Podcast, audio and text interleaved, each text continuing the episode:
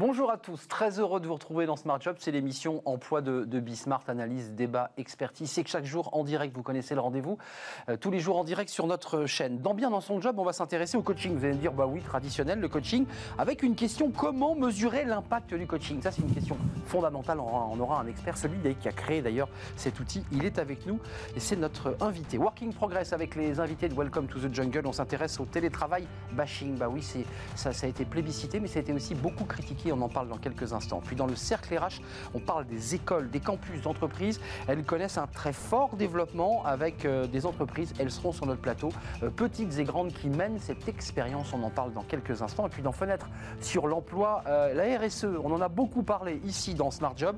Est-ce qu'elle crée vraiment des emplois La RSE, on sera avec la rédactrice en chef de Cadre Emploi. Ça sera à la fin de notre émission. Mais d'abord, le journal présenté aujourd'hui par Sybille Aoudjan. Bonjour Arnaud, dans l'actualité aujourd'hui, le Premier ministre reçoit syndicats et patronats pour un deuxième sommet social. 17 sujets sont inscrits à l'ordre du jour. Il s'agira surtout de faire un suivi du plan jeune, des reconversions professionnelles ou de la situation des métiers en tension. L'objet de cette réunion sera aussi d'analyser les conséquences du couvre-feu sur l'emploi, avec la crise du coronavirus, les acteurs s'attendent aussi à un report des mesures envisagées pour l'assurance chômage et pour la réforme des retraites. Ce week-end, Matignon a aussi dévoilé son plan contre la pauvreté. Que dit-il? Au total, plus de 1,8 milliard d'euros seront mobilisés. Parmi ces mesures, une aide de 150 euros pour les jeunes, les boursiers ou touchant les allocations au logement, ou encore des masques gratuits distribués aux plus précaires. Plusieurs mesures pour favoriser la mobilité ou l'accès au logement ont aussi été détaillées. Ce plan confirme également l'annonce du président lors de sa dernière intervention télévisée, une nouvelle aide de solidarité de 150 euros versée automatiquement aux bénéficiaires du RSA et de l'ASS, plus 100 euros par enfant. Déjà utilisés pour les objets, les vêtements, la viande, ce sont désormais les services qui peuvent être certifiés Origine France. Ils seront estampillés Service France Garantie. L'association Pro France se charge de garantir qu'au moins 90% des employés d'une entreprise ont un contrat de travail de droit français. La démarche de certification est ensuite contrôlée par des organismes indépendants, le bureau Veritas ou l'AFNOR. L'association ambitionne de certifier plus d'une centaine d'entreprises d'ici un an. Voilà pour l'actualité. Je vous laisse avec Arnaud et ses invités.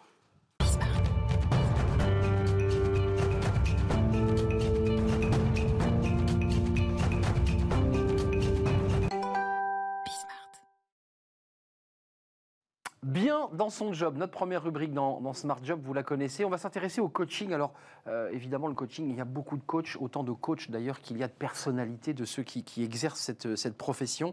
Euh, on en parle aujourd'hui avec euh, Alex Kergal. Vous êtes coach et préparateur certifié. Alors, ce qui est intéressant, Alex, c'est votre parcours. D'abord, racontez-le-moi. Vous êtes un sportif de haut niveau, équipe de France en cross-country. Et puis après, c'est le monde de la finance. Puis un jour, vous, vous renversez la table et puis vous créez votre structure de coaching. Ça vous a aidé, le sport? La performance dans le sport ça a été un driver fondamental pour moi. Et d'ailleurs, c'est la spécialisation que j'ai choisie après en étant coach de performance. Hum. Euh, c'est quoi, quoi, la performance dans le sport? Parce que vous, vous, le développez, vous, dans votre analyse de coaching. C'est le cœur, c'est la tête. C'est quoi les éléments qu'on marie pour, avoir, pour être le meilleur dans le sport? Et j'imagine ensuite dans l'entreprise, on va en parler alors c'est assez personnel, je pense que chacun a une notion de la performance qui, dépend vraiment de sa DNA, comment ce qu'il est bâti. Euh, moi ce qui m'a intéressé assez rapidement, c'est de, trouver et de mettre en place euh, un outil qui permette justement rapidement d'atteindre une performance. Ce que, j'ai remarqué en, devenant coach, c'est qu'il y avait deux problématiques, deux choses qui étaient assez euh, compliquées pour moi à cerner. C'est un, il, était nécessaire d'avoir plusieurs sessions de coaching avant de pouvoir vraiment cerner son client. Et donc, je me suis dit, bah, il y a besoin de quelque chose, un, peu un speedy boarding du, coaching, quelque chose qui permet rapidement. On sent que vous êtes passé par Londres, vous, Alex. Euh, et, la deuxième chose, c'est comment est-ce qu'on peut vraiment mesurer l'impact du coaching? Hum, Ça, c'est fondamental. Ça n'existait pas, ça, auparavant. Je ne l'ai pas trouvé. C'est-à-dire que vous aviez des clients, que vous prépariez euh, à des fonctions, euh, à, à, être le mieux dans son job, sans avoir d'outils qui leur permettaient de se dire, tiens, au bout d'un an, j'ai parcouru ce chemin-là. C'est ça l'idée? Voilà, exactement. Et donc j'ai commencé en fait à bâtir cet outil euh, dans ma cuisine. Et aujourd'hui, j'ai la chance d'être avec vous. Euh, c'est quoi cet outil et pourquoi c'est utile pour les clients? Parce que chaque client est différent, les besoins sont différents, euh, les problématiques sont différentes. Vous me disiez, et je trouve ça passionnant, un sportif de haut niveau, bah, il a de la récup, on le sait bien, et puis il y a des moments de pause, la saison s'arrête, il se repose, il s'entraîne. Vous me disiez, dans l'entreprise, il n'y a pas. Quand on est un exécutif, bah, c'est 35 euh, ans la tête dans le guidon, on la relève que rarement et on n'a pas de pause. C'est compliqué ça oui, c'est compliqué. La, carrière d'un athlète, c'est à peu près en moyenne 9 ans, mmh. et celle d'un exécutif, c'est autour de 30 ans. Et euh, donc, quand vous regardez un athlète, effectivement, il a une saison, il s'entraîne et à un moment donné, il a de la récupération. Mais un, un exécutif, c'est pas vraiment prévu. Oui, là, c'est 15 jours de vacances, peut-être, en famille? Mais souvent, ils sont vraiment, ils travaillent énormément et, euh, et ça a un impact euh, aussi sur leurs équipes, puisqu'en fait, ils managent des gens. Donc, on peut se poser la question en quoi ma capacité d'influence est-elle optimisée en tant qu'exécutif alors que je ne dors pas forcément comme il faut, que je suis stressé, que je ne prends pas le temps de me, de me reposer? Quand vous voyez un athlète, quand il est sur le terrain, il est à fond. Mais ensuite, quand vous le voyez marcher, généralement, il marche très calmement. Voilà. C'est vrai. Ça, c'est ses coachs en général qui lui disent marche lentement, détends-toi, sois tranquille. Un exécutif, rarement, hein. quand il marche dans le couloir, il marche très très vite. Hein. Ça, c'est des...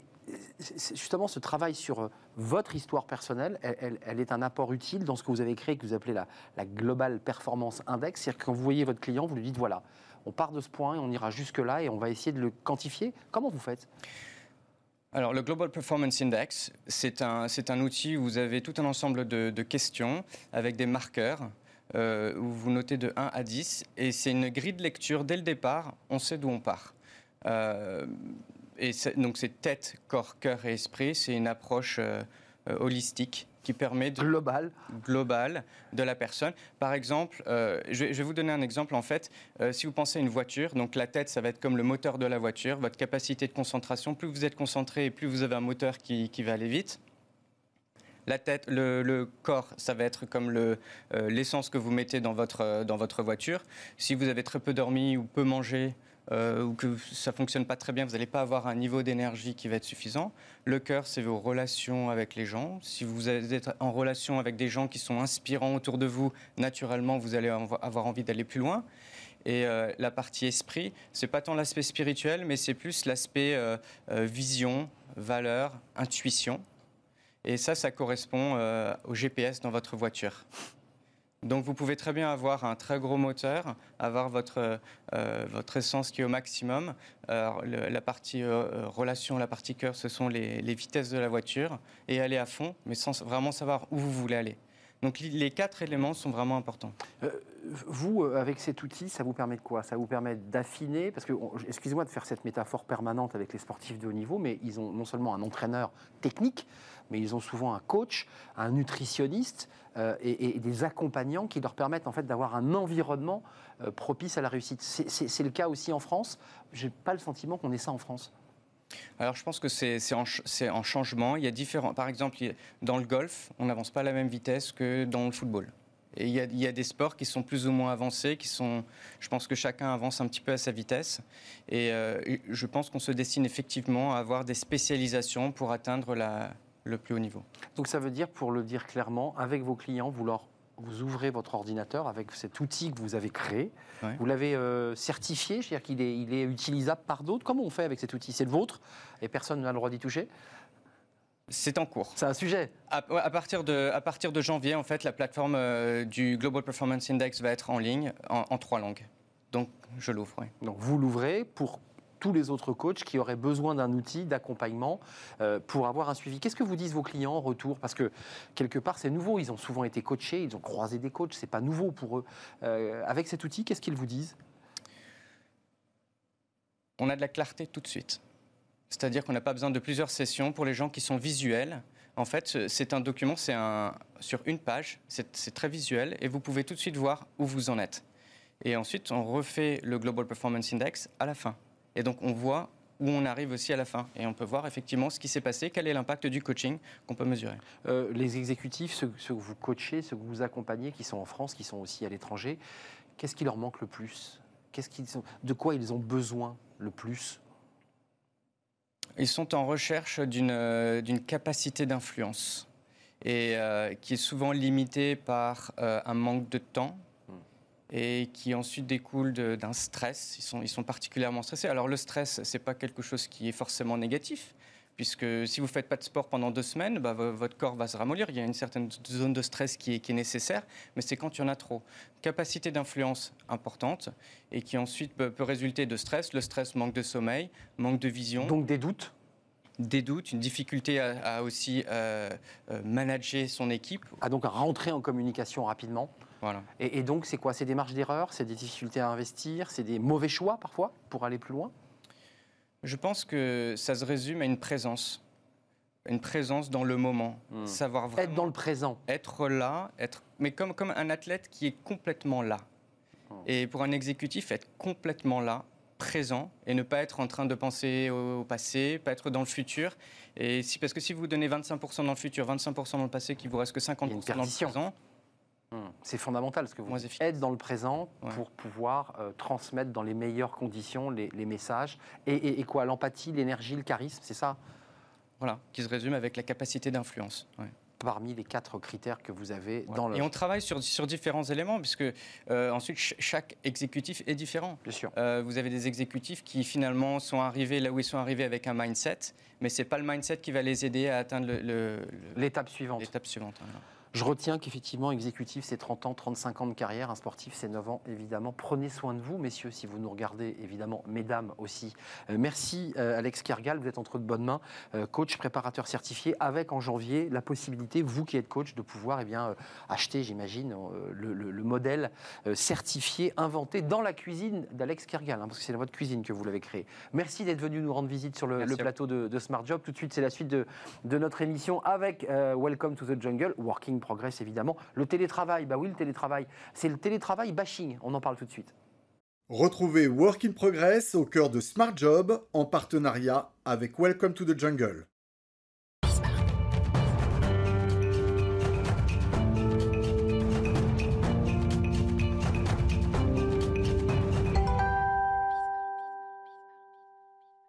Working Progress avec les invités de Welcome to the Jungle. On va vous les présenter avec Mathieu Amaré qui m'accompagne depuis 15 jours maintenant. On, parle, on en parlait il y a quelques secondes, euh, le télétravail, euh, la numérisation. Mhm. Il y a un télétravail bashing, c'est-à-dire que c'est assez paradoxal, ça a été plébiscité. Et puis bah, là, on a l'impression que ça, il y a un reflux un peu du télétravail. Euh, c'est moins génial, c'est ça? C'est toujours plébiscité par les collaborateurs, puisque 85% des télétravailleurs souhaitent euh, conserver euh, son utilisation. Mais il est vrai qu'après six mois de pratique, surtout l'expérience du télétravail forcé pendant le confinement, avec les enfants, tout ça. La lune de miel semble, à la rentrée en tout cas, euh, terminée. des voix s'élèvent contre son utilisation. parmi elles, Fanny Lederlin. Fanny, bonjour. Bonjour. vous êtes doctorante de philosophie à l'Université Paris 1, Panthéon-Sorbonne auteur de l'ouvrage Les déprocédés de l'open space, et puis euh, autrice aussi de quelques tribunes récemment contre le télétravail, euh, dans Libération, dans Le Monde, euh, plus récemment. Fanny, je disais, la ligne de miel est, est terminée. pourtant, pendant quatre mois, c'était sur toutes les bouches, le télétravail, c'était formidable. Qu'est-ce qui se passe là? J'ai pas du tout l'impression que la lune de miel soit terminée. Euh, J'entends pas tellement ces voix s'élever. Vous avez cité ce chiffre des 85% de, de, travailleurs qui plébiscitent le télétravail.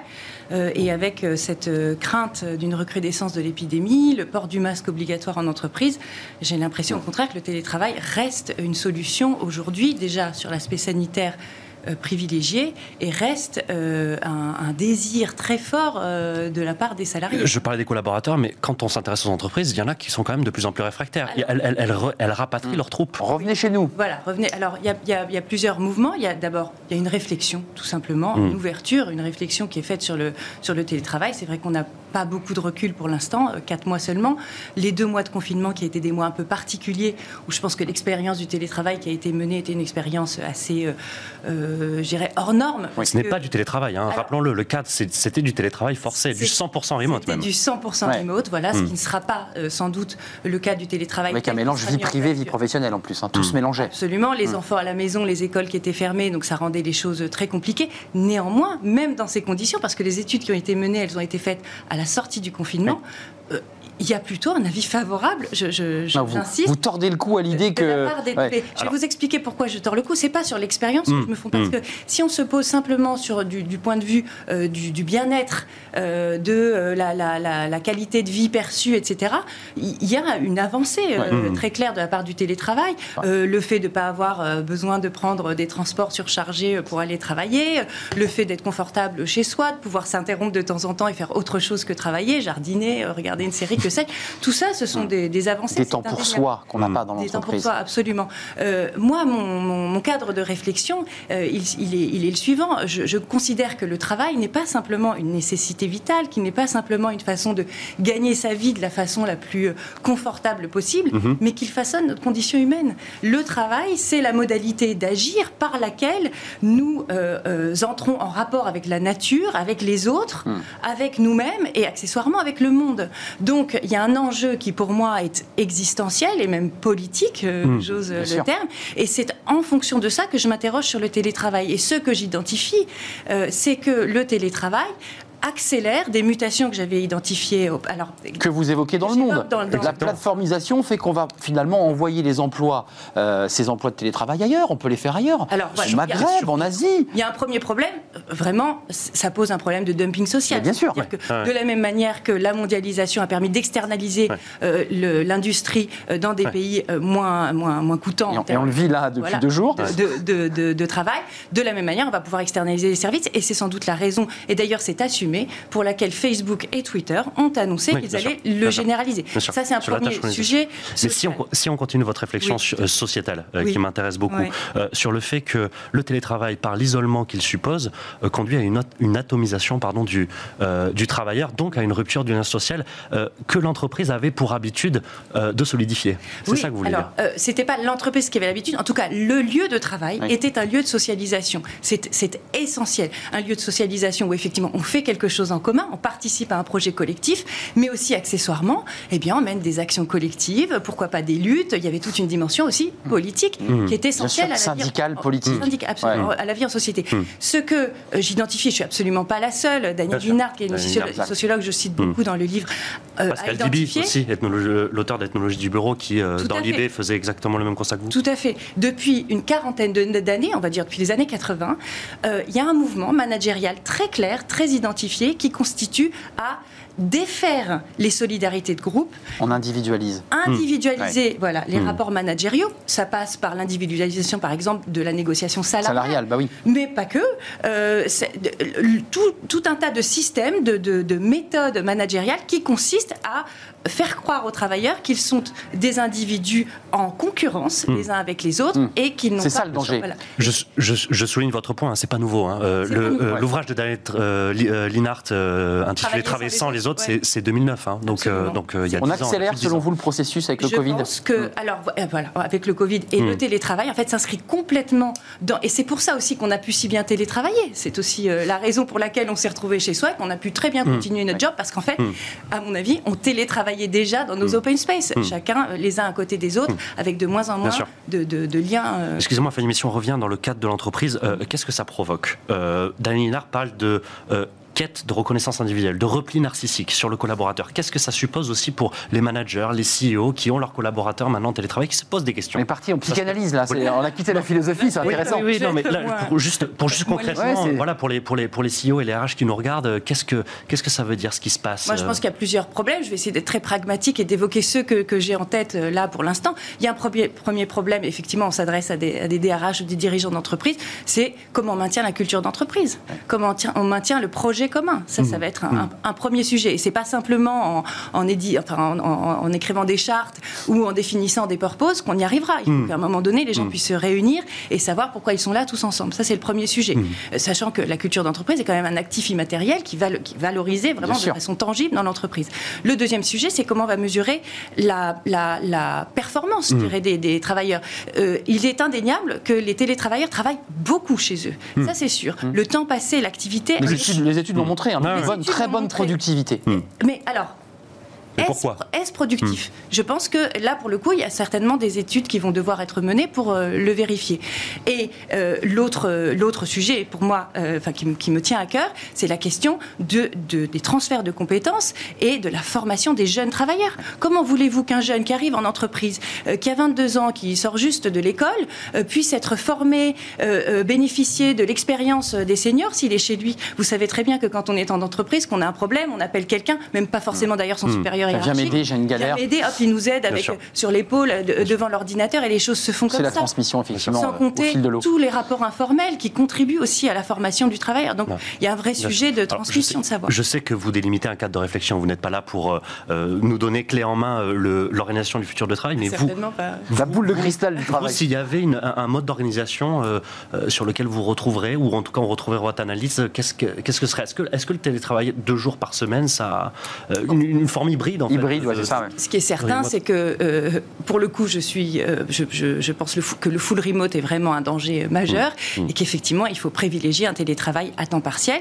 Oui, peut-être deux jours par semaine. La question pour l'organisation, ça va être de savoir si c'est euh, le travailleur qui décide de son jour de télétravail, parce que si c'est le cas, il est évident qu'il n'y aura plus aucun jour où tous les travailleurs seront là, et dans ce cas-là, il n'y aura plus de réunion collective. On sera toujours obligé d'allumer un, Zoom pour ouvrir, pour que tout le monde puisse participer. Et donc, ça va considérablement changer euh, les relations. Et qu'en fait, le télétravail, il sera toujours présent, même mm. si euh, c'est à temps partiel. Mm. Mm. Est-ce que la partition, euh, Fanny Lederlin, elle n'est pas aussi entre ceux qui considèrent que nous sommes toujours dans l'ancien monde et qui sont réfractaires à cette nouvelle culture euh, du télétravail, ce que ça suppose en termes de liberté aussi, parce que vous l'avez dit au, début, il y a quand même des avantages, et ceux qui sont déjà dans le monde d'après. Les anciens et les modernes. Sans parler, de, sans parler des plateformes comme Twitter, Facebook, qui ont mm. déjà euh, fait le, le 100% remote, mais qui disent, voilà, le télétravail quand même s'accompagne d'une liberté et s'accompagne d'un confort, s'il est bien mis en pratique, mm. euh, qui peut être libérateur pour, euh, pour, le, pour salarié. déjà, moi, je ne m'inscris pas du tout dans cette rhétorique de l'ancien et du nouveau monde parce que c'est rhétorique et que c'est une manière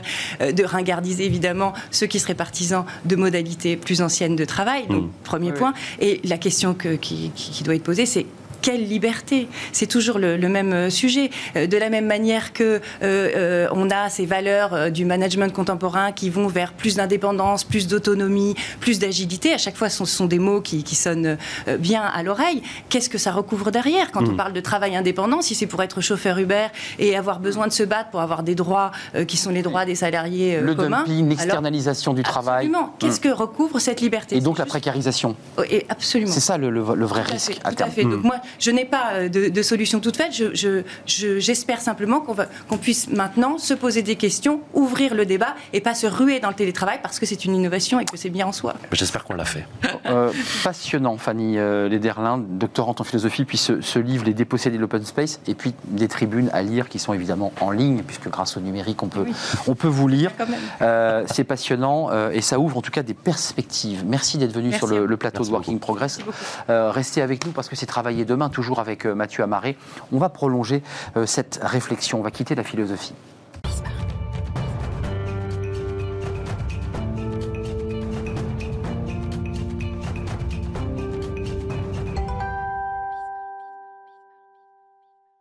Mathieu Amaré, euh, toujours avec moi. On va euh, s'intéresser. Alors là, on a fait une vision philosophique du télétravail. On quitte un peu ces, rives. Euh, là, cette fois-ci, on va intégrer la notion de numérisation de plateforme et puis d'intelligence artificielle. C'est toujours le mot qui fait très peur. L'intelligence artificielle, on se dit sur les robots qui remplacent les hommes. On va en parler. On va essayer de déstresser hein, avec. c'est ça, il faut se détendre un peu. On va essayer de se détendre un peu avec, avec notre premier invité, Michael Bento, notre deuxième invité, pardon, Michael Bentolila. Bonjour. Bonjour. Vous êtes fondateur d'Insideboard, une plateforme de conduite du changement basé sur l'intelligence artificielle. Euh, cette conduite du changement, on en parlait philosophiquement avec, euh, avec Fanny Lederlin juste avant vous. Euh, qu'est-ce que ça veut dire pour vous, cette conduite du changement? Quelle, quelle est la définition de ce concept? Donc selon, selon nous, donc, parce que j'ai cofondé la boîte avec mon frère Johan Bentolila, qui est CTO, et qui a monté l'intelligence artificielle. Ah, c'est lui Voilà, c'est D'accord. Euh, L'idée, c'était de, personnaliser. La conduite du changement, euh, c'est tout simplement permettre à euh, un employé de réussir à aller vers les objectifs que l'entreprise lui donne. Mmh. Mmh. Et la réponse ne peut pas être simple en disant on va te mettre un plan de formation et tu vas réussir Ce qui se faisait avant. à aller vers les objectifs. C'est- Ça, c'est la conduite du changement traditionnelle. C'est l'instauration d'un dialogue, C'est d'abord. C'est C'est l'instauration la première effectivement, étape. d'un dialogue qui donne du sens. C'est-à-dire, euh, est-ce que euh, le salarié comprend euh, Mm. ce qu'on attend de lui? Oui, ça c'est important. Et souvent, les, les entreprises ne prennent pas le temps. De bien expliquer. ce Donc c'est mal reçu par le salarié C'est pas compris. Il est blessé, il se sent Il est- dépossédé Il, se sent euh, bah, en fait impuissant surtout Mm.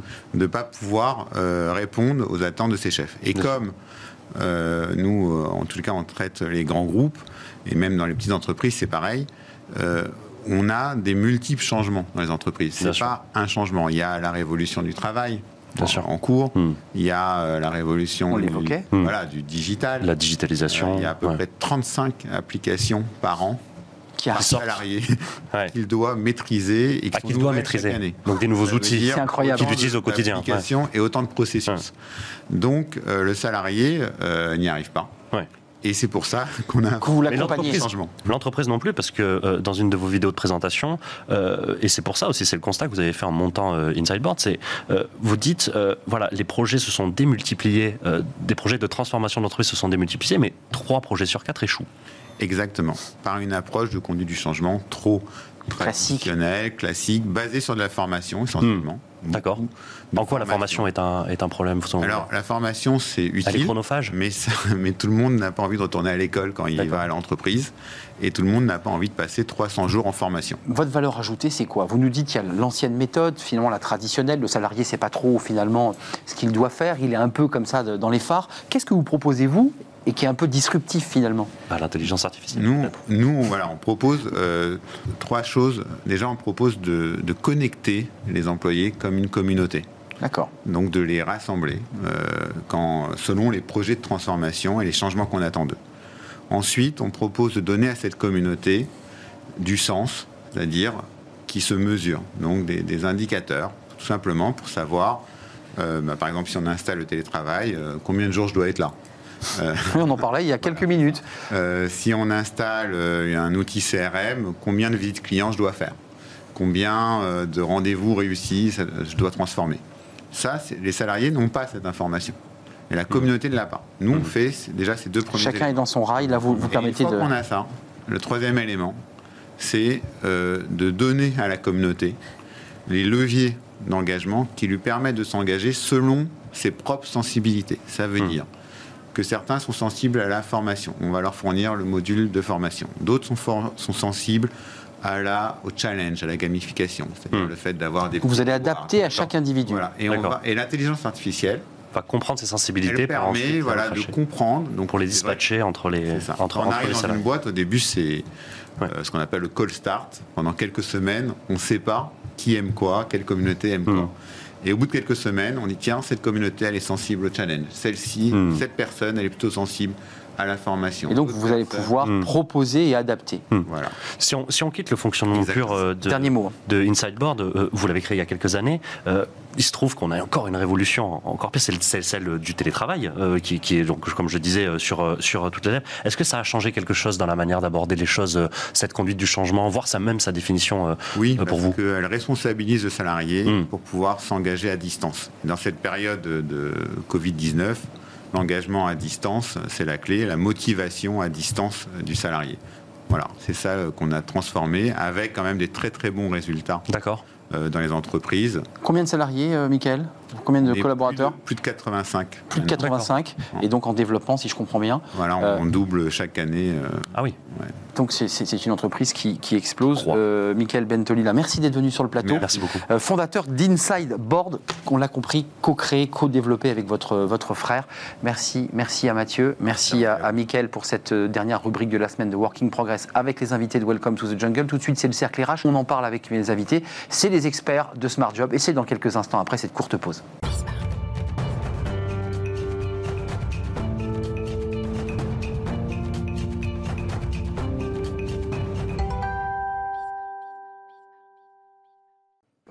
À notre cercle RH. C'est notre débat quotidien. Je suis, très heureux de vous présenter mes invités. On va faire euh, l'école et l'entreprise. L'entreprise à l'école, l'école dans l'entreprise. On va en parler. Ce sont des campus créés par des, groupes. Alors ça peut être de très grandes entreprises ou de plus petites entreprises. Et ils ont décidé eh de créer leur propre formation. Pourquoi? Euh, Est-ce peut-être parce que l'éducation nationale, pendant un temps, eh bien, ne pouvait pas répondre à leurs euh, besoins? On va essayer d'en savoir plus parce que c'est un phénomène qui progresse aussi bien dans des très grandes entreprises que dans des entreprises euh, moyenne. On en parle avec Jean-Marie Lambert. Merci d'être avec nous et d'avoir répondu à notre invitation. DRH de, de Veolia. Alors, tout le monde connaît Veolia, euh, d'autant depuis quelques semaines avec cette euh, fusion, cette tentative en tout cas de se marier avec Suez, c'est compliqué. C'est pas le sujet du jour d'ailleurs, mais il faudra réfléchir, j'imagine, dans votre campus, dans votre école, si les choses se font, bah, à intégrer aussi les collaborateurs Suez. 178 780 collaborateurs. bon, J'ai un chiffre, je crois, à quelle heure? C'est ça, je crois. On est assez précis. Euh, et, c'est 51 113 collaborateurs euh, en France avec euh, un campus ben, qui répond aux exigences des trois métiers. On y reviendra dans quelques instants. Merci d'être là. Stéphane Fritz, merci d'avoir répondu à l'invitation. Président du réseau Guy Hockey. On connaît évidemment l'enseigne Guy Hockey. c'est en 2008 que vous souhaitez créer votre structure de, formation. je ne sais pas si vous l'appelez campus, mais si vous l'appelez vous l'école des ventes Guy Hockey pour faire que bah, vous ayez les meilleurs vendeurs euh, pour euh, évidemment faire euh, bah, des, des, gens formés, empathiques. Je sais, on, reviendra sur le, contenu de la formation. C'est 580 agences, à quelle heure, je ne sais pas, avec 3250 collaborateurs en France. merci d'avoir répondu à notre invitation. Pierre-Emmanuel, merci beaucoup. Pierre-Emmanuel Raymondville, vous êtes directeur développement commercial en charge de Vérissure Académie. Alors vous, c'est vous un peu le prof, le, directeur de l'école en l'occurrence. Là, on a un DRH et un président, mais c'est vous qui pilotez cette structure. Vous êtes le numéro un européen de l'alarme connectée. Euh, donc voilà, quand on veut mettre une alarme, souvent on, appelle Vérissure. C'est 2800 personnes et vous allez créer des emplois là au fil de l'eau. Alors un petit peu dans un contexte de crise, bah, vous êtes euh, en création d'emplois. Euh, d'abord une question un peu philosophique parce que c'est toujours intéressant de se dire, tiens, il y a des entreprises, grandes et petites, qui décident de, créer leur campus. Alors vous, avez un cursus euh, euh, scolaire hein, qui va du CAP jusqu'à des formations, euh, jusqu'au master, en passant par les BTS. Est-ce que c'est parce que Veolia ne trouvait pas de collaborateurs, je dirais, formés? Parce que c'est un vrai débat sur la qualité, je dirais, de l'enseignement, que vous avez décidé de développer ces campus bah, Il y a 20 ans, le constat qui avait été fait, c'était qu'un certain nombre de métiers que nous pratiquions ne donnaient pas lieu à des diplômes, et à des formations de diplômantes. Donc euh, la décision qui a été prise à l'époque, c'était de créer un institut de l'environnement urbain, qui est devenu le campus après, et cet institut de l'environnement urbain avait pour mission de créer des diplômes, du CAP donc au master, pour ces métiers, la propreté en particulier, mais aussi du transport à l'époque, euh, des canalisations, qui étaient des métiers pour lesquels n'existait pas de par l'éducation nationale. Il n'y avait pas de formation Alors en fait, on a créé ça, alors pas tout seul, on s'est bien entendu avec euh, les conseils généraux, avec le conseil régional, avec des universités, avec le ministère de l'Éducation nationale, pour monter ces formations, euh, qui sont des formations destinées à nos apprentis, et ensuite ça fait des petits. Hum, des petits. Là, aujourd'hui, votre, votre campus, c'est combien d'élèves, d'étudiants? Je dis d'élèves, c'est un petit peu impropre, plutôt des étudiants. en, en, moyenne, on a 2000 apprentis par an, en moyenne. Euh, en sachant qu'on a trois implantations géographiques. Oui, j'ai vu. Ça ne se limite pas là. Il y a Jouy-le-Moutier, en région parisienne, qui est le navire amiral. On a un campus à Jonage, près de Lyon, et on a un campus à Tarbes. Hum. Donc ce sont ces trois euh, bâtiments où nous sommes effectivement dans le dur, euh, qui forment effectivement nos apprentis, mais pas seulement, puisque nous avons des partenariats aussi avec d'autres pour avoir des apprentis qui font des formations, y compris des formations supérieures. ça, c'est important aussi de pouvoir faire évoluer à l'intérieur de l'entreprise. Chez, Guy Hockey, c'est quoi l'esprit? 2008, j'ai vu que ça venait des États-Unis, ça vient de, New York. Aux États-Unis, il y a des entreprises qui disent nous, on veut créer nos propres formations, les affiner. Euh, c'est une petite phrase que j'ai tirée de l'usine nouvelle. C'est le patron de l'école Citroën qui dit euh, Moi, je voudrais qu'on mette des, globules à nos étudiants euh, en forme de chevrons. Euh, je ne sais pas quel est votre logo chez Guy mais j'imagine que c'est un peu ça l'idée, c'est d'inoculer à des étudiants non seulement un savoir-faire, mais aussi un esprit d'entreprise, j'imagine, non? Alors, Les peintures de guerre Guy quoi. il existe un peu celle-ci, mais alors C'est pas en 2008 que c'est fait, parce que le réseau est né en 94 et il y avait déjà des formations. C'est un métier d'autodidacte déjà, euh, agent immobilier Bah oui. d'origine.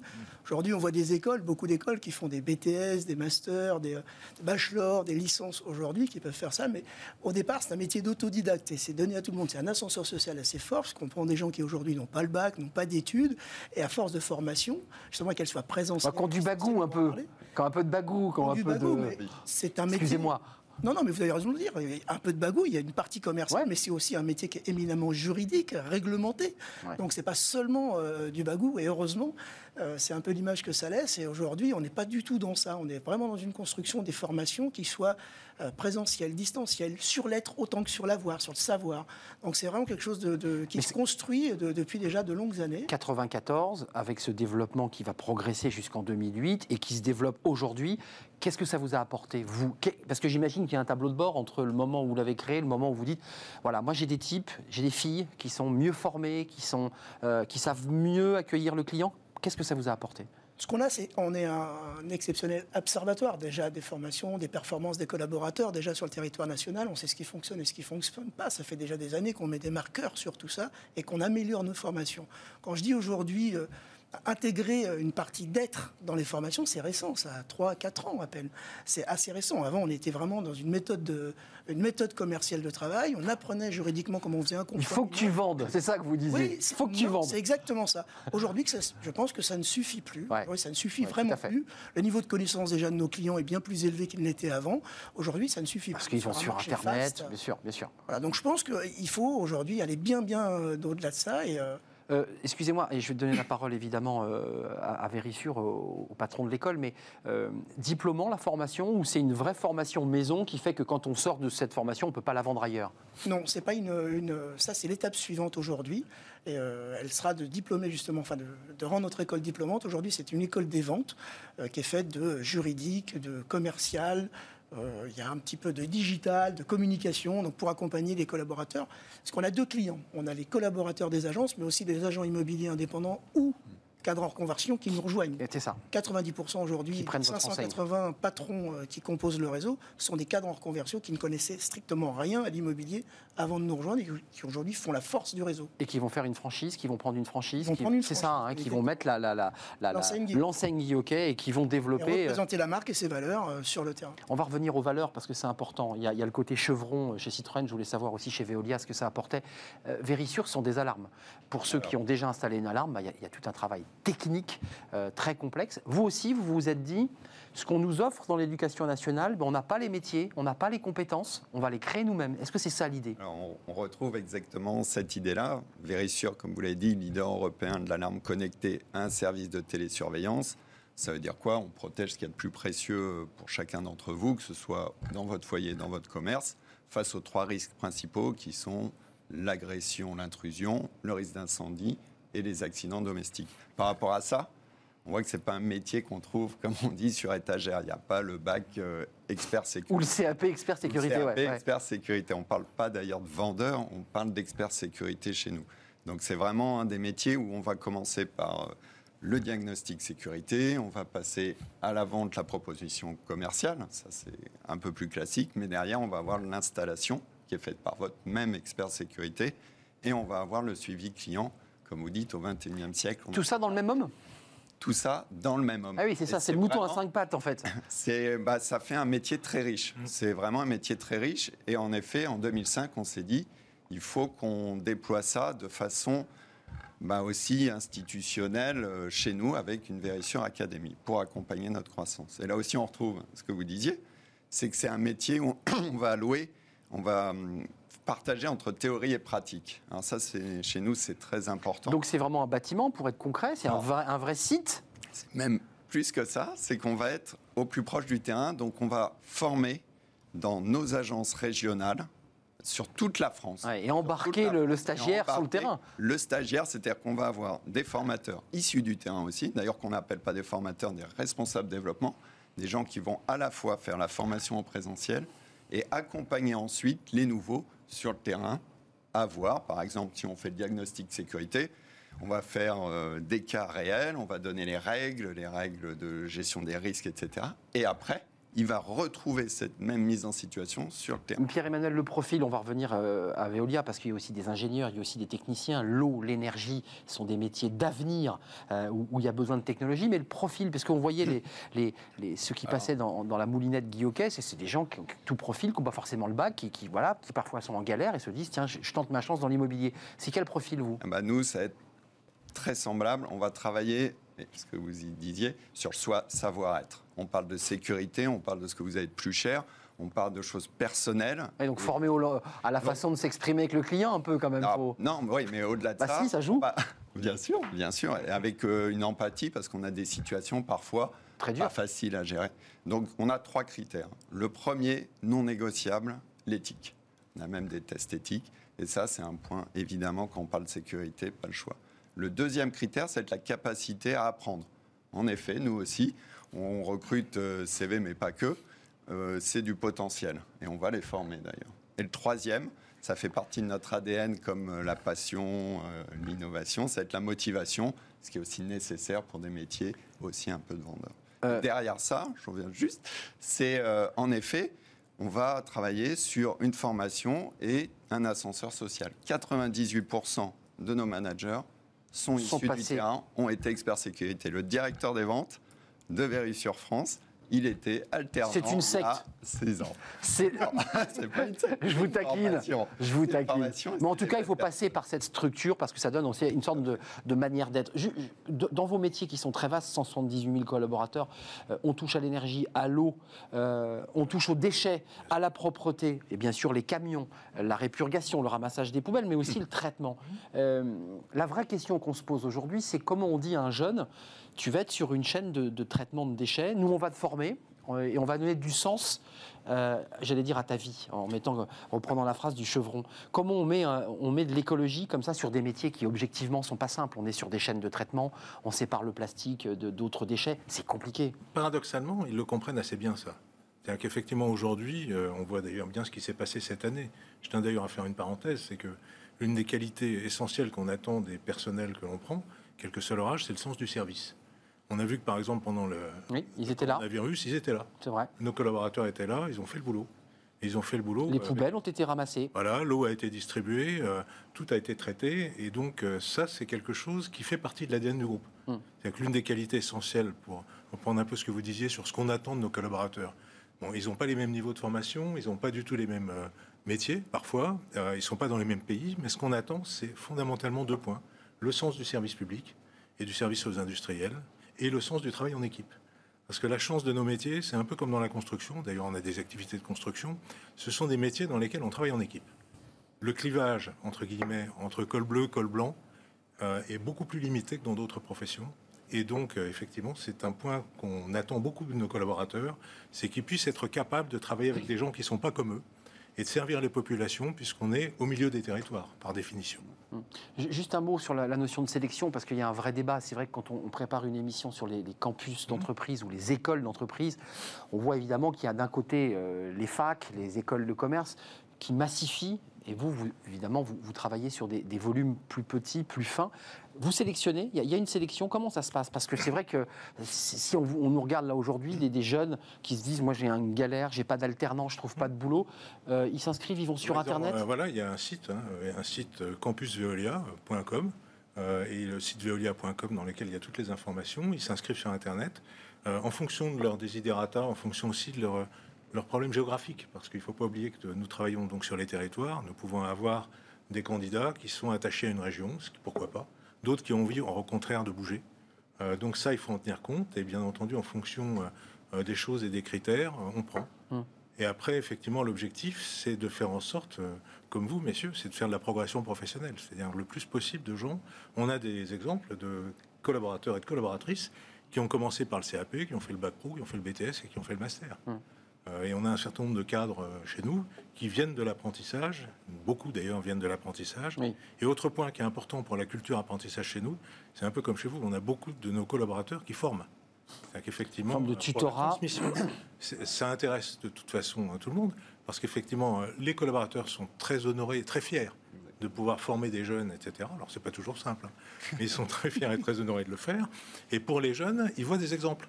C'est qu'en fait, ils ne sont pas dans une formation académique, ils voient des gens qui font le métier mmh. auquel ils se ça, préparent. Ça, c'est important. Et ça, c'est Le concret, voilà. Je te montre ce que tu vas vraiment faire. Venir. Oui, ça, c'est pas un pic, mais quelque part, en creux, on, voit aussi que c'est une critique de l'éducation nationale, c'est pas toujours concret, c'est parfois un peu éloigné de la réalité de l'entreprise, et je crois que c'est une bataille que vous menez euh, chez, chez Guy Hockey, parce que vous, vous évoquiez des cadres, ils renversent la table, ils veulent devenir agents immobiliers parce qu'il y a un marché, parce qu'ils pensent qu'ils seront libres et qu'ils seront heureux. Puis vous avez des jeunes. Euh, c'est quoi les valeurs que vous leur inculquez à ces jeunes? Parce que vous me disiez tout à l'heure, on est passé un peu du volet purement commercial, je vends, à quelque chose qui est plus dans le savoir-être, dans la manière dont on accueille, le service, j'imagine. Le, recrutement, ça va dans les deux sens. C'est pas seulement euh, les valeurs qu'on inculque, c'est celles qu'on porte déjà dans un premier temps, puisque dans un entretien de recrutement, je vous recrute, mais vous me recrutez en tant que mmh. patron de la même manière. C'est vrai. Ça va dans les deux sens. Aujourd'hui, on est à la recherche des meilleurs talents, et les meilleurs talents, c'est souvent dans les valeurs qu'on les retrouve. Après, s'agissant de comment on fait pour rendre un peu moins théorique euh, notre, euh, bah, les outils digitaux nous, ont permis notre formation.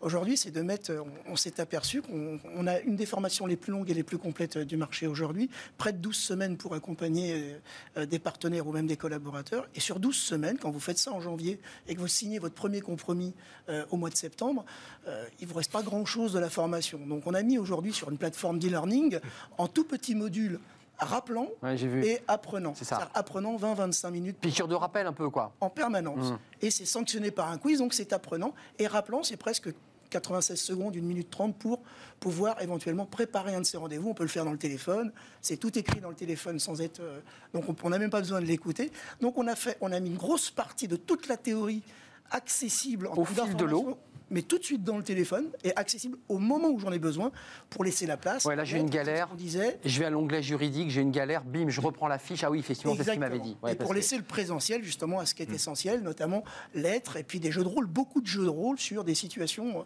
euh, concrètes. Juste d'un mot, Vérissure, il, y, a une partie, euh, on le sait, quand on installe une alarme, on vend aussi la possibilité d'avoir du gardiennage, euh, que ce soit pour du public, hein, du privé, mais aussi pour des entreprises. là, c'est aussi un profil particulier ces personnes qui ont soit un chien, soit une voiture et qui vont partir. Est-ce que vous offrez ce service-là ou est-ce que vous vous arrêtez, vous, à la mise en place de l'installation euh, alarme alors, on travaille avec des sociétés de eh gardiennage. Euh, nous ne sommes pas en propre une société de gardiennage. Non, mais je veux dire, est-ce que vous allez même jusqu'à avoir euh, une transmission des valeurs à ces sociétés? Parce que c'est, ils représentent la marque. Alors complètement, c'est exactement. Ça va être le service de bout en bout, donc sur toutes nos chaînes. Bien sûr, là, je vous parlais de nos experts sécurité. Ceux qui sont dans les centres de télésurveillance, c'est encore plus remarquable d'ailleurs. Euh, ils sont là 24 heures sur 24 et ah eux en direct quand il se passe quelque chose pour faire intervenir les bonnes personnes, etc. Donc c'est cette notion de valeur, cet ADN, c'est vraiment fondamental, clé. On vient un petit peu sur, euh, sur le savoir-être et, et aujourd'hui, c'est vrai que bah, si ces belles valeurs vous intéressent, euh, et que vous avez cette envie, cette motivation, vous recrutez On recrute. c'est le site, pareil, comme vous disiez, c'est notre site carrière sur notre site web verissure.fr. C'est Indeed. Et, euh, et, voilà. Et aujourd'hui, on a la chance d'être dans une dans une dynamique qui n'a pas été trop arrêtée. Et donc, euh, Jean-Marie Lambert, sur, les recrutements et sur les métiers en, tension, on a, on a vu qu'il y avait le déchet, on mmh. l'a entendu, mais il y a aussi le traitement des déchets qui est central. Euh, l'idée qu'on recycle mmh. notre plastique, qu'on recycle nos objets.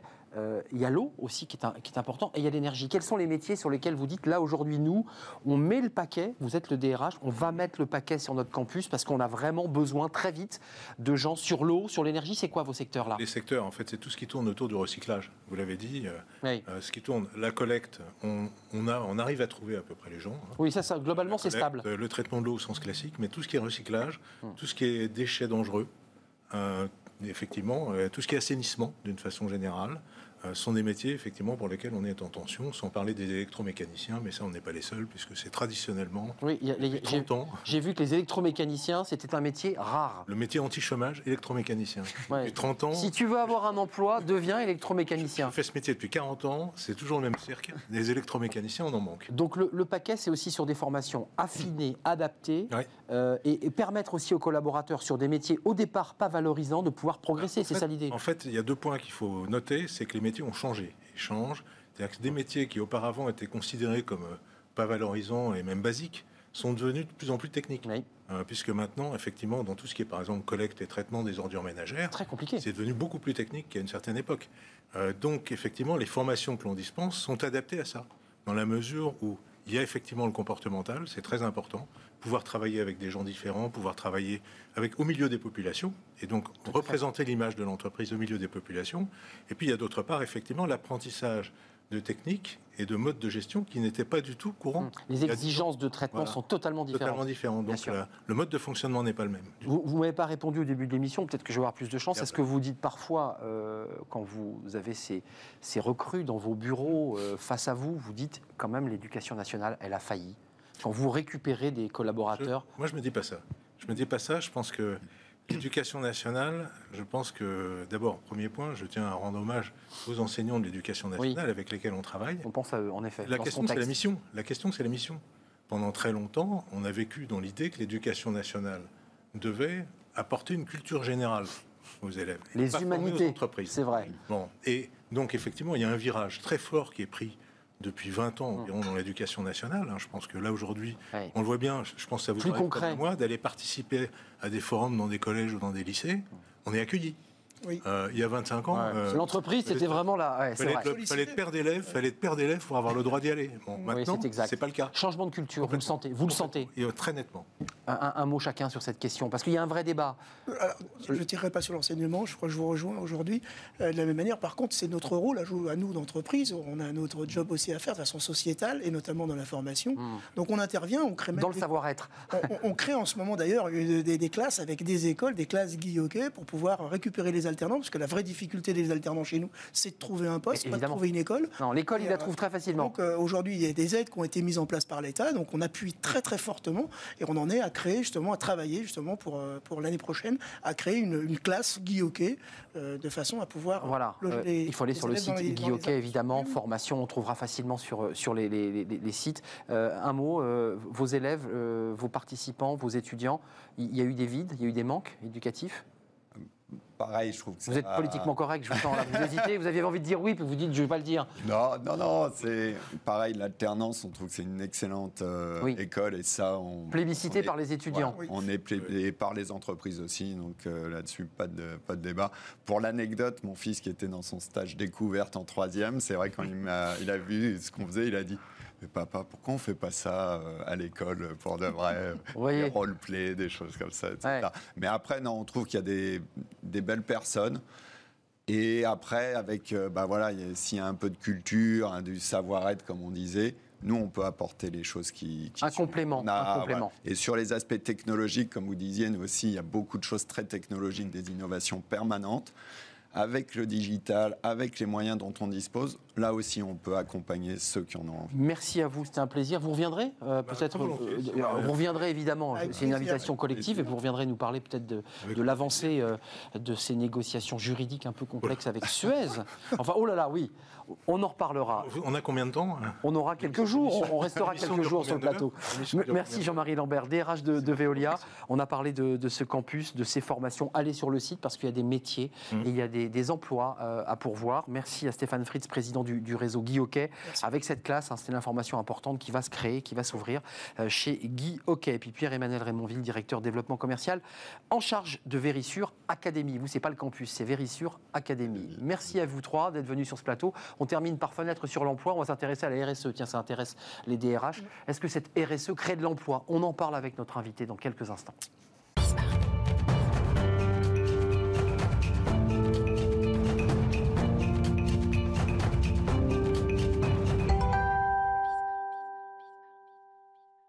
Avec mon invité, on va s'intéresser eh bien justement à la RSE. Alors, on ne va pas être dépaysé parce que la, la RSE, c'est un, sujet évidemment qui concerne les, les DRH et, et- et les entreprises.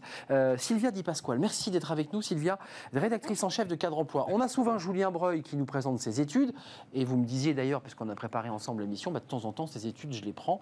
Et puis dans notre rédaction, bah, on les traite. Elles sont souvent euh, plébiscitées, des études très riches, très, très intéressantes. Euh, J'ai lu votre, votre article sur cette RSE euh, comme créatrice d'emplois. C'est pas si simple, dites-vous. Euh, souvent, quand on crée ces postes, c'est des postes en interne. On ne va pas chercher à l'extérieur. Pourquoi on ne crée pas un poste, tout simplement? Pourquoi c'est des postes euh, qui sont des, des- en général des gens qu'on fait monter de l'interne? On va le demander aux entreprises. Bah oui, c'est ça. Elles sont là. D'abord- Elles sont Alors, embarrassées. hein. Juste une petite précision, ce n'est pas moi qui ai écrit Non, l'article. non, c'est un- un des journalistes de C'est un votre des rédaction. journalistes de la rédaction de Cadre Emploi, c'est Absolument. important. Rendons à César. C'est vrai. Alors pourquoi est-ce qu'on ne crée pas des... Alors, D'abord, il y a quand même des postes qui se créent, hein, Arnaud. C'est- le cas aujourd'hui, c'est le cas depuis pas mal d'années. Mais il est vrai que les recruteurs ayant un petit peu de mal en France à faire confiance à des gens qui n'ont pas déjà tout le CV, toutes les expériences, etc., eh bien, effectivement, on préfère prendre en interne parce qu'on connaît les gens. Et les peintures de guerre de l'entreprise, il y avait quand même l'idée que, il y, y a quand même, je, je vous vois euh, opiner, c'est important d'avoir les peintures de l'entreprise, les valeurs, pour pouvoir ensuite peut-être, ah, parce que vous le disiez dans l'article, votre journaliste le dit, il faut quand même être assez pugnace pour faire ce job. Ah oui, il faut être pugnace, il faut avoir un réseau en interne, c'est très important pour ce poste de RSE. Ouais. Il faut euh, faire du lobbying en permanence parce que évidemment tout le monde est d'accord pour dire que euh, Mm. faire de l'écologie dans l'entreprise c'est formidable, bien considérer ses salariés c'est encore Ouais. mieux. Mais quand c'est concret, et voilà. c'est ça. Là, là, quand il faut faire, il faut faire en sorte qu'on change le logiciel de l'entreprise, hein, que c'est vraiment ça. Par exemple, quand on, quand on constate que les délais de paiement sont à 4 mois, mais ça va pas du tout pour les fournisseurs, donc il faut faire changer ça. Mm. Aller voir votre compta, mettre en place des nouveaux process, tout ça, ça prend du temps. C'est des heures de réunion. Hein, Oui, ça. des réunions, et, et puis des hors réunions aussi, vous savez. Oui, la cafette. Attends, je t'avais dit que. En revanche, vous évoquez dans l'article, votre journaliste parle d'un truc très intéressant. Très... Alors, ça, ça vous concerne. Là, directement. On change la flotte de l'entreprise. Tout le monde est d'accord pour dire allez, on passe à l'électrique. Puis en fait, euh, quand vous examinez le sujet, on vous dit bah non, mais moi j'ai plus de 150 km à faire, j'ai 400 bornes par jour. Enfin, c'est ça vos problèmes, non? Vous en avez, vous, des, des- un, un responsable de RSE véhicules? Flotte de véhicules, forcément, non? Alors, je, je pense que un responsable RSE, je pense que ça sert pas à grand chose, puisque vous voulez des, des- des réponses directes. Je pense que c'est quelque chose de, c'est une conscience générale. C'est pas quelque chose, c'est dans tous les services que ça doit exister. Et après, euh, la très bonne nouvelle, c'est que des décisions, on a des circuits extrêmement courts, puisque aujourd'hui on a un comité un comité euh, de direction qui décide assez rapidement.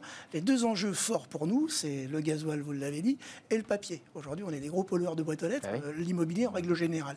Le problème, c'est que c'est le meilleur retour sur investissement que nous avons. Donc, comment on fait pour C'est vrai, c'est ce qu'on entend chez les agents. Mais comment on fait J'ai lu le papier. Ouais, mais comment on fait pour le changer quand on sait qu'aujourd'hui, un mail, on apprend c'est une heure d'ampoule Donc, euh, où on va, comment on le fait Donc, on essaye aujourd'hui de façon digitale à, à faire des- à organiser des choses. Les voitures sont hybrides chez nous puisqu'elles ont aujourd'hui 0,72 euh, grammes de CO2 par. euh, voilà. Donc, on, on a, on a pris des décisions. Sur le papier, on a. Mais vous avez décidé de ne pas nommer un responsable RSE Non, parce que je pense que c'est déjà un mon, pro- mon rôle premier et je suis le décideur. Donc, C'est- c'est gadget ou pas, franchement? Parce que dans le papier. Non, c'est pas gadget. Non, mais non, parce que voilà.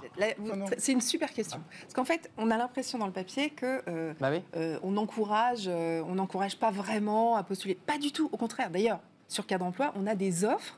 On en a Il y a des offres, ce moment. Ouais, ouais. C'est-à-dire qu'il y a deux types d'offres. Il y a les offres pures RSE, donc des postes vraiment purs RSE. Et là, on a un poste, par exemple, c'est un poste euh, chez Kaufman Broad, bon, euh, Mm. directeur RSE. euh, le niveau de salaire, vous pouvez y aller. La Donc, promotion immobilière. Ouais, Mm. ouais, ouais. Et donc c'est un très beau poste. Donc voilà, c'est, ça existe. Il y en a. Il y a même des, des postes pour des apprentis, des postes pour des stagiaires aussi. Donc, Donc c'est important de le dire. Donc il y a quand même une dynamique de création de. il y a un effort effectivement sur la dynamique de création de postes. Mais soyez pugnace. Voilà. Un dernier mot, Sylvia. Et, et sinon, autre type de postes, ce sont des postes mixtes. C'est-à-dire que, par exemple, si on est adjoint au DG, on n'a pas besoin d'être hyper spécialisé dans la RSE, mais il faut avoir cette euh, Ce background. Il faut avoir les arguments pour dire attention, là, on devrait plutôt aller par là. Un dernier mot parce qu'on va être en retard. Aujourd'hui, on met plus de sous, par exemple, dans les entreprises qui nous accompagnent à être euh, responsables social, oh, que qu'un poste, en fait, en réalité. Il y a hors un de choix question qu'il il est hors de question qu'il y ait un poste qui soit un, poste de complaisance il faudrait pour, euh, quelqu'un pour pouvoir le piloter dire à la télé. quoi. Bon, Si bah, Stéphane Fritz est tombé. Paf bah, Vous le savez, chez Guy Hockey, il n'y aura pas de responsable RSE. Non, non, Voilà. par contre, il y a des, des- non, non, c'est vraiment quelque chose qu'on embarque et assez fortement. Et, euh, Mais allez sur le site Cadre Emploi parce que euh, Sylvia nous dit qu'il y a quand même aujourd'hui une Ah oui, dynamique postes, sur oui. toutes les échelles. D'ailleurs, ça peut être des, des cadres, des postes de cadres supérieurs jusqu'à des apprentis. Bah, Stéphane Fritz, merci pour votre, euh, bah, pour vos mots directs hein, sur ce sur ce sujet. Merci à, à, à Vérissure euh, et au chef du, du campus euh, Vérissure, et merci à Sylvia Di Pasquale. Vous revenez quand vous voulez, parce qu'il y a toujours plein d'articles passionnants qui sont d'ailleurs souvent issus euh, des travaux menés par les, les études de, de cadre Aussi, emploi. exactement. Rédactrice en chef, je le rappelle, de, de cadre emploi. Merci à vous qui nous suivez. Merci à Fanny Griesmer qui m'accompagne et qui me parle dans l'oreille. Et nous sommes en retard. Et puis merci à toute l'équipe technique. Je vous retrouve demain, évidemment, en direct pour de nouvelles aventures. D'ici là, bah, restez fidèles au programme de, de, de, de bien entendu. Bye bye, bonne journée. Portez-vous bien.